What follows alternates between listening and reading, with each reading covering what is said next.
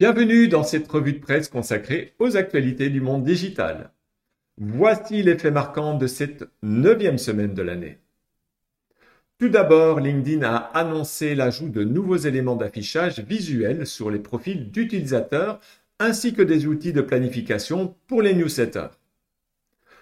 Ensuite, la Commission européenne a interdit à ses employés d'installer TikTok par crainte de transfert de données vers la Chine. Cette décision suit celle du Congrès américain qui avait déjà pris cette décision similaire ces dernières semaines. Meta, l'entreprise derrière Facebook, a présenté son nouveau modèle de langage, Lama, à l'image de ChatGPT. Meta compte sur la collaboration avec les chercheurs publics pour améliorer son outil avant de le rendre disponible au grand public ou de l'intégrer à ses logiciels. Snapchat a également lancé son propre chatbot qui sera disponible pour les membres premium de l'application. Un nouveau travail est en vogue dans le monde de la tech. Le chuchoteur d'IA, qui est embauché pour produire des résultats précis à partir des systèmes d'intelligence artificielle. Voici le chiffre de la semaine.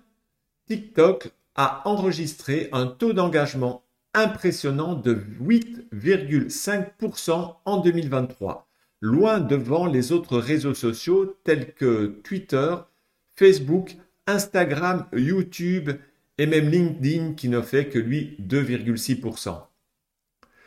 TikTok a par ailleurs annoncé la mise en place d'un avertissement pour les mineurs au bout d'une heure d'utilisation. Dans d'autres actualités, Blue Sky, le nouveau Twitter de Jack Dorsey, l'ancien dirigeant de Twitter, permet aux utilisateurs de se préinscrire. Blue Sky se présente comme un réseau social open source décentralisé qui ne serait pas sous contrôle d'une entreprise ou d'un gouvernement. Enfin, le patron de Tesla, Elon Musk, a présenté le dernier prototype de ses robots humanoïdes, Optimus, et prédit qu'ils pourraient un jour devenir plus nombreux que des êtres humains. En conclusion de cette revue de presse de la semaine, le taux d'engagement élevé de TikTok peut inciter les entreprises à se concentrer davantage sur ce réseau social. Cependant, il est important de se rappeler les risques de fuite de données en Chine. Merci de nous avoir suivis pour ces actualités digitales de la semaine. Au revoir.